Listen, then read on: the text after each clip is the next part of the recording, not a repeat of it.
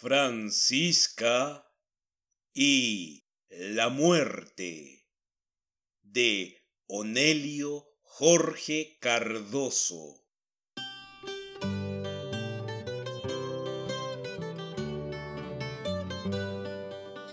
Santos y buenos días. Dijo la muerte, y ninguno de los presentes la pudo reconocer. Claro, venía la parca con su trenza retorcida bajo el sombrero y su mano amarilla en el bolsillo. Si no molesto, quisiera saber dónde vive la señora Francisca. Pues mire, le respondieron y asomándose a la puerta, un hombre señaló con su dedo rudo de labrador. Allá por los matorrales que bate el viento, ve, hay un camino que sube la colina. Arriba hallará la casa. Cumplida está. Pensó la muerte y dando las gracias echó a andar por el camino aquella mañana que, precisamente, había pocas nubes en el cielo y todo el azul resplandecía de luz. Andando pues, miró la muerte la hora y vio que eran las siete de la mañana. Para la una y cuarto, pasado el meridiano, estaba en su lista cumplida ya la señora Francisca. Ay, menos mal, poco trabajo, un solo caso. Se dijo, satisfecha de no fatigarse la muerte y siguió su paso, metiéndose ahora por el camino apretado de romerillo y rocío. Efectivamente, era el mes de mayo y con los aguaceros caídos no hubo semilla silvestre ni brote que se quedara bajo tierra sin salir al sol. Los retoños de las ceibas eran pura caoba transparente. El tronco del guayabo soltaba a espacios la corteza, dejando ver la carne limpia de la madera. Los cañaverales no tenían una sola hoja amarilla.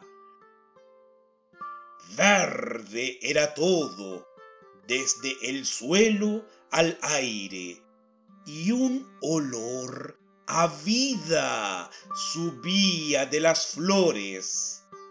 Natural que la muerte se tapara la nariz lógico también que ni siquiera mirara tanta rama llena de nidos, ni tanta abeja con su flor.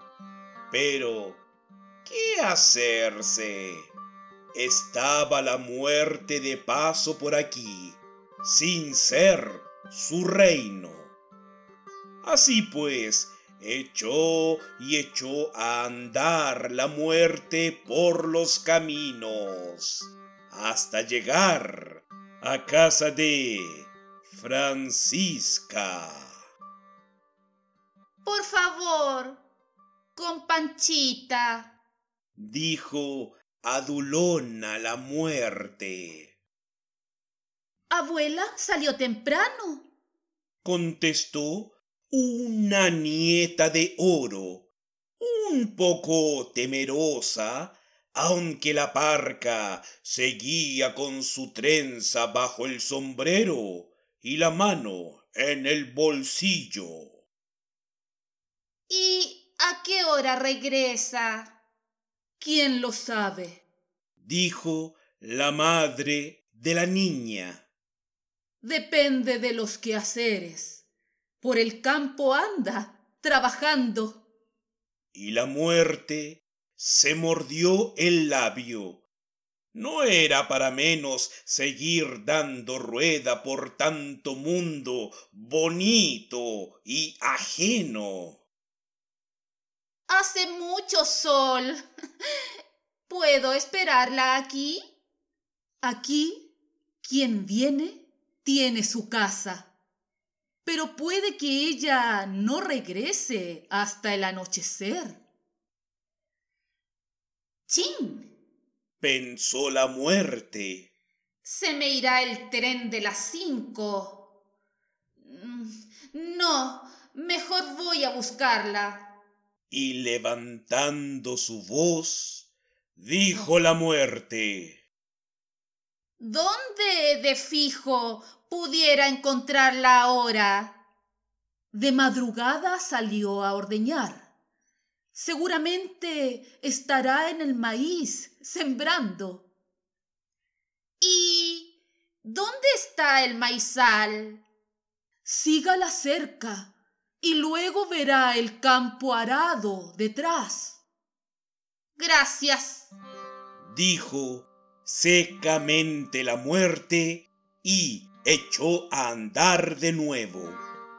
Pero miró todo el extenso campo arado y no había un alma en él, solo garzas. Soltóse la trenza la muerte y rabió. Vieja andariega, ¿Dónde te habrás metido? Escupió y continuó su sendero sin tino. Una hora después de tener la trenza ardida bajo el sombrero y la nariz repugnada de tanto olor a hierba nueva, la muerte se topó con un caminante Ay, señor, ¿pudiera usted decirme dónde está Francisca por estos campos? Tiene suerte, dijo el caminante.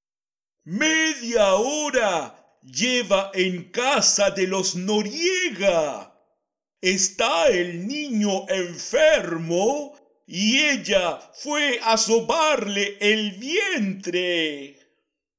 Gracias, dijo la muerte como un disparo y apretó el paso. Duro y fatigoso era el camino. Además, tenía que hacerlo sobre un nuevo terreno arado, sin trillo, y ya se sabe cómo es de incómodo sentar el pie sobre el suelo irregular y tan esponjoso de frescura que se pierde la mitad del esfuerzo. Así, por tanto, llegó la muerte hecha una lástima a casa de los Noriega. Con Francisca, si me hace el favor. Ya se marchó. Pero, ¿cómo? ¿Así tan de pronto? ¿Por qué tan de pronto? Solo vino a ayudarnos con el niño y ya lo hizo. ¿De qué extrañarse? Eh, bueno, eh, verá, es que siempre uno hace la sobremesa en todo, digo yo. Entonces, usted no conoce a Francisca.